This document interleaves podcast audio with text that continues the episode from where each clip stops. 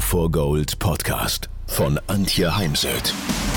So steigerst du deine Motivation, Lebensfreude, Veränderungslust und mentale und emotionale Stärke.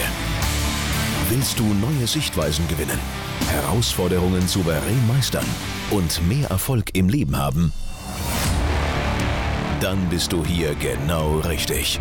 Der Go for Gold Podcast von und mit Mentalcoach und Deutschlands renommiertester Motivationstrainerin Antje Heimsöth.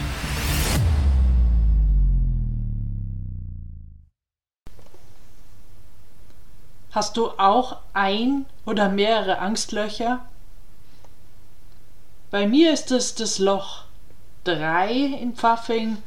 Da spielt man über eine Brücke oder direkt übers Wasser. Und ja, wenn man zu weit rechts abschlägt, dann landet man auch gleich im Wasser. Also ist eine Herausforderung. Weitere gefürchtete Schläge sind natürlich so diese kurzen Pitch über Wasser oder für einen Hooker ist das Wasser auf der linken Seite, das Chippen aus einer engen Lage über einen Bunker oder ja, aus oder ein Loch, was man eben zu einem schweren Loch erklärt hat oder andere sagen, dass es ein schweres Loch sei. Dafür heute ein paar Tipps, wie mit diesen Löchern umgehen. Zunächst erst noch ein bisschen Hintergrundwissen dazu. Haben, sind wir mal gescheitert an dem Loch? Haben wir mal einen schwierigen Schlag ähm, nicht hinbekommen? Dann machen wir da ganz schnell eine Katastrophe draus. Wir warten darauf, dass es dann beim nächsten Mal wieder genauso kommt wie dieses Mal, nämlich dass der Ball im Auslandet im Graben. However. Ich möchte allerdings auch vorwegnehmen, wenn wir uns Golfturniere anschauen, zum Beispiel die BMW PGA Championship, dann sehe ich immer Golfer, Top-Golfer, die auch das Fairway verfehlen, die auch Bunker treffen, statt drüber zu spielen, die auch mal ein schlechtes Ergebnis spielen, ein richtig schlechtes Ergebnis und den Cut nicht schaffen. Es passiert also auch den besten Spielern der Welt. Ja, warum passiert das jetzt immer wieder? Die Angst, also unsere Angst, zerstört unsere Konzentration. Wir können dann nicht mehr wirklich klar denken. Unser Selbstvertrauen sinkt gegen Null. Wir können einen Schlag einfach nicht mehr frei durchführen. Wir spannen die Muskulatur an, verlieren die Nerven, versauen den Schlag, haben einen mentalen Aussetzer. Angst ist der Feind Nummer eins des Sportlers und Angst ist unglaublich zerstörerisch für gutes Golf. Jetzt gibt es halt noch die Thematik Unterschied Übungsplatz, Driving Range und Golfplatz. Viele meinen, wenn sie auf der Driving Range richtig gut spielen, dann läuft es auch auf dem Platz.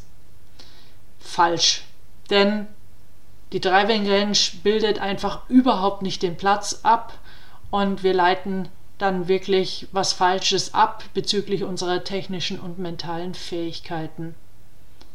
Wir können auf der Driving Range wunderbar Schläge üben, Technik üben, Bewegungen, die wir verändern wollen. Aber wenn wir uns wirklich beweisen wollen, wenn wir schauen wollen, wo stehen wir im Training, dann geh raus auf den Platz.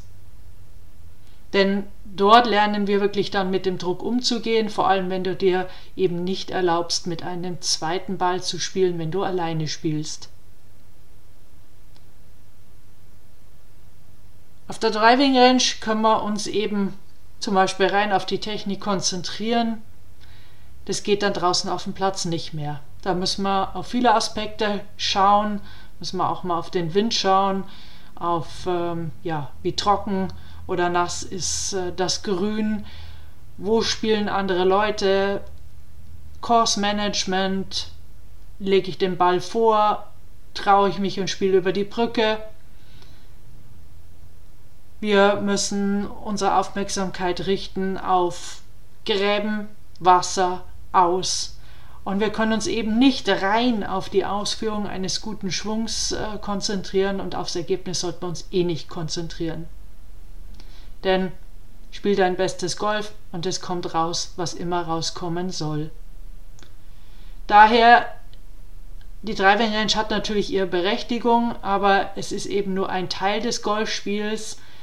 Wir müssen auf den Platz, um zu lernen, mit Angst, mit Druck und mit Konsequenzen auf einen Schlag hin, auf mangelnde Konzentration hin, auf nicht ordentlich ausgerichtet auf das Ziel, uns zu lernen, damit umzugehen. Und ich finde es immer wieder spannend, wenn man mit jemand spielt, man lässt ihn den Vortritt, er schlägt ab, der Schlag geht ins Raff und dann kommt der Satz, auf der, auf der Driving spiele ich immer deutlich besser. Aber das ist äh, wie wenn man ein wildes Tier in Gefangenschaft aufzieht und erwartet dann, dass es in der Wildnis überlebt. Ja, das ist immer sehr kritisch und daher müssen wir, wenn wir wirklich Golfturniere erfolgreich spielen wollen, eben auch viel raus auf den Platz. Denn Druck verändert die Schwunggeschwindigkeit, wir ändern leider oftmals unseren Rhythmus. Wir greifen den Schläger deutlich fester. Wir versuchen den Schwung viel zu stark zu kontrollieren, haben den Trainer oft äh, imaginär auf der Schulter sitzen und flüstert uns immer noch irgendwelche Schwunggedanken, Technikgedanken ins Ohr aber wir sollten halt maximal einen Schwunggedanken haben, am besten gar keinen Gedanken, dann spielen wir unser bestes Golf. Denn Kontrolle und Gedanken an die Technik verhindern einen koordinierten Schwung. Und auf der körperlichen Ebene führt Druck, Stress, Angst, führt zur Anspannung und Verkrampfung. Und ähm, das wiederum hat Einfluss auf Tempo und Rhythmus. Und dann fangen wir oft an zu zaubern. Wir erhöhen den Aufwand, wir stehen noch länger am Ball, die Pre-Shot-Routine dauert länger als üblicherweise, wir treffen falsche Entscheidungen und das Ergebnis wird selten wahrlich besser. Also was können wir tun? Zurück zur Konzentration, Spannung abbauen, zum Beispiel dadurch, dass wir Schulterkreisen, Arme und Beine ausschütteln, durchatmen. Auf jeden Fall etwas gegen die Spannung tun, nicht nur einfach sagen, oh, ich bin so fest und angespannt, denn dann machen wir es nur noch schlimmer, sondern wirklich was dagegen tun ich habe immer wieder die Idee in meinen Seminaren, so mancher Golfer würde gern mit deutlich geringerem Aufwand deutlich besser spielen als die wirklich Top-Golfer. Das funktioniert nicht. Ja. Also daher machen Sie sich, mach dir das bitte immer wieder bewusst, hab realistische Erwartungen an dich und dein Spiel und akzeptiere schlechte Schläge. Erlaube dir auch einen Fehlschlag, erlaube dir schlechte Schläge. Akzeptiere das Ergebnis, ohne dass du dir selbst Stress machst, dass du dich selbst unter Druck setzt, sondern konzentriere dich auf deinen Schwung und spiele von Schlag auf Schlag zum nächsten Schlag, zum nächsten Schlag und irgendwelche Gedanken an Ergebnis weg damit. Ernie Els ähm, formuliert als Tipp, wenn du Druck spürst, locker den Griff um den Schläger. Ein zu fester Griff macht es nämlich unmöglich, den Schwung äh, ganz natürlich zu spielen, auszulösen. Und dazu eine Übung auf der Driving Range. Spielen Ball und dann gib dir selber mal die Rückmeldung, mit wie viel Druck hast du den Schläger gehalten auf einer Skala von 0 bis 10. Bei 0 wäre er weggeflogen, bei 10 wäre der Vogel, den du mit in der Hand hältst, tot.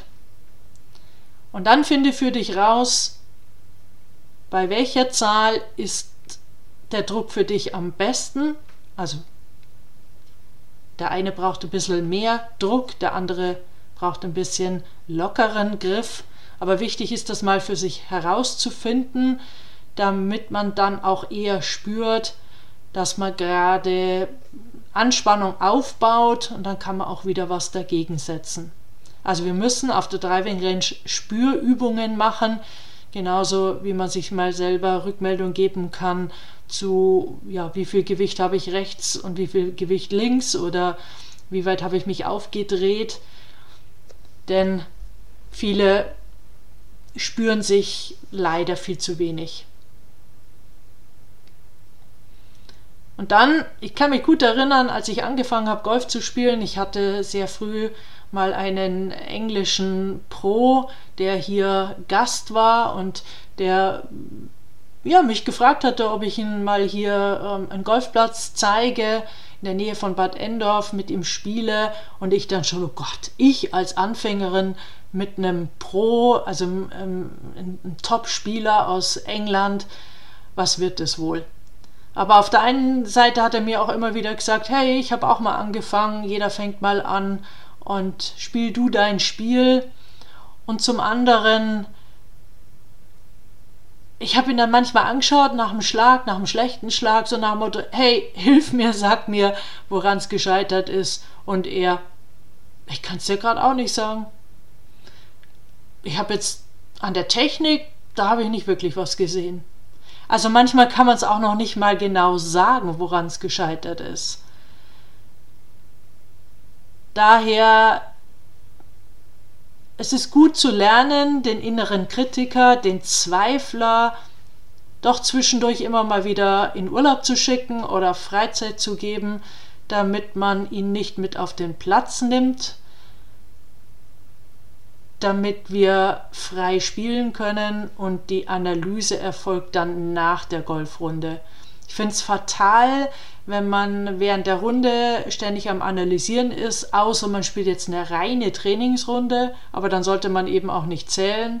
Aber wenn man zählt, was man auch viel öfters mal sein lassen könnte, dann bitte Analyse danach. Und ich habe mal in einem Buch gelesen als Tipp. Überleg dir mal, wenn jetzt der Pro neben dir stände oder du hättest wie die Topspieler ein Caddy dabei. Wie würde denn der dein Trainer oder wie würde dein Caddy dich ermutigen? Welche weisen Worte würden diese Personen dir mit auf den Weg geben? Und dann kannst du eben in Vorbereitung auf den nächsten Schlag genau daran denken und ja, mach einfach deinen besten Schwung. Ich weiß, ist leichter gesagt als getan. Man kann sich aber auch vorstellen, dass man gar nicht auf dem Platz steht, sondern auf dem Übungsplatz, also auf der Driving Range, da wo man ja keinen Druck hat, keine Angst hat und einfach so tun, als stände man gar nicht auf dem Platz und könnte sich äh, so beruhigen.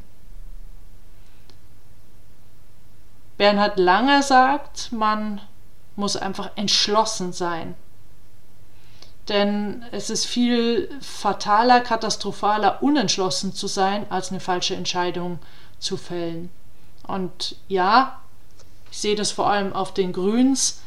Da sehe ich unwahrscheinlich viel Unentschlossenheit und dann ist der Ball meist eben zu kurz, sondern sich eine Linie suchen und dann wirklich entschlossen patten. Und man kann sich ja dann selber mal eine Rückmeldung geben auf einer Skala von 0 bis 10. 0 heißt, ich war total unentschlossen. 10 war, heißt, ich war total entschlossen. Wie entschlossen habe ich gepattet und was muss ich jetzt tun, um den Wert zu verbessern? Beim nächsten Putt. Denn der erste Schritt ist halt immer, dass man sich selbst dabei erwischt, damit man es dann auch verändern kann. Also nochmal zusammengefasst ein paar Tipps. Spiele immer Schlag für Schlag. Also richte deine ganze Aufmerksamkeit auf den nächsten Schlag. Spiele im Hier und Jetzt, denn den größten Impact auf dein Golfspiel hast du im Hier und Jetzt, nicht in der Vergangenheit, nicht in der Zukunft. Vergangenheit können wir eh nicht mehr verändern und äh, die Zukunft liegt vor uns. Spielen tun wir jetzt. Und sollten wir aus diesem Hier und Jetzt, aus der Gegenwart rausfallen, dann konzentriere dich auf deine Atmung, beschreibe deine Atmung oder die Natur um dich herum, denn beides findet genau jetzt statt. Viele Sportler meditieren heute. Gutes Beispiel sind Mihambo, Weitsprung oder Djokovic im Tennis. Denn wer meditiert, lernt den Kopf frei zu bekommen, lernt die Gedanken einfach vorbeiziehen zu lassen, denn gegen Gedanken zu kämpfen macht sie eher größer. Ich bin schon, ich selber mache Gehmeditation, also irgendwie auf dem Schemel hocken mit gekreuzten Beinen, das ist nicht meins. Da kursieren, glaube ich, manchmal ganz falsche ähm, Ansätze. Verabschiede auf der Runde Perfektionismus, also lass den Perfektionismus, den du vielleicht auch am Arbeitsplatz an den Tag legst, am Arbeitsplatz. Wir können nie alles äh, richtig machen, daher versuch's gar nicht erst. Dann für mich habe ich letztens erst wieder ähm, mitgenommen aus einem Gespräch mit einem Kollegen in Amerika, es ist schon sehr entscheidend, eine Top-Pre-Shot-Routine zu haben, auf mich persönlich zugeschnitten, weil es gibt nicht die eine Pre-Shot-Routine, sondern die schaut bei je, jedem Golfer etwas anders aus. Und die darf man auch sicher immer mal wieder gemäß seinem Spielstand anpassen. Und dann mach sie immer gleich egal ob Sonne scheint, Regen oder Wind. Und achte darauf, dass sie auch von der Länge her immer gleich lang ist. Also das kann man auch mal stoppen mit einer Stoppuhr und immer wieder ähm, mithilfe der Stoppuhr überprüfen. Und mache nichts anders. Stehe nie länger am Ball, verspannt man sich meist nur. Und für mich immer ein gutes Zeichen dafür, jetzt grübel wieder jemand. Und eben das Thema Visualisierung. Nur dass du, was du dir vorstellen kannst, das kannst du erreichen. Visualisiere perfekte Schläge. Überleg dir vor deiner Routine, wie würde wirklich ein guter Schlag hier aussehen, wie würde ein guter Ballflug aussehen und das visualisiere. Jeder Gedanke an Misserfolg, lass ihn am Bag, nimm einen Zettel raus, schreib's auf und tu ihn bewusst in ein Fach deines Bags oder in den nächsten Mülleimer. Aber es ist so wichtig, Mentalhygiene, also Gedankenhygiene auf dem Platz und sich wirklich keinen Gedanken an Misserfolg zu erlauben, sondern sich zu vertrauen, seinen Fähigkeiten zu vertrauen plus eben Visualisierung eines guten Schlags. Vertraue dir selbst, vertraue deinem Schwung. Du hast schon so viele Tausende von Schläge gemacht und denk dran, immer schwingen, nicht schlagen. Und wir tun die Dinge am besten, wenn wir eben weniger oder gar nicht über sie nachdenken. Ich denke da gerade an Keimer, der in einem Artikel bei einem ähm, Sieg eines Golfturniers eben berichtet hat, dass es ihm heute gelungen sei, nicht nachzudenken. Und dann akzeptiere das Ergebnis, wie immer es ausfallen mag, und vertage das Analysieren auf die Zeit im Training oder zumindest nach der Golfrunde. Und jetzt wünsche ich dir ein eine Golfsaison mit ganz viel Entschlossenheit, Selbstvertrauen und Freude am Spiel.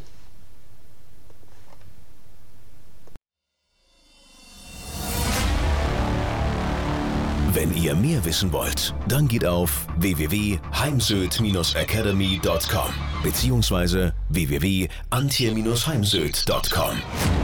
Dort findet ihr auf den Blogs viele spannende Artikel zu den Themen Motivation, Erfolg, mentale Stärke und Frauenpower. Und viele weitere Unternehmertipps. Denkt immer daran, wer will, findet Wege. Wer nicht will, findet Gründe. Ciao und bis bald, eure Antje Heimsöd.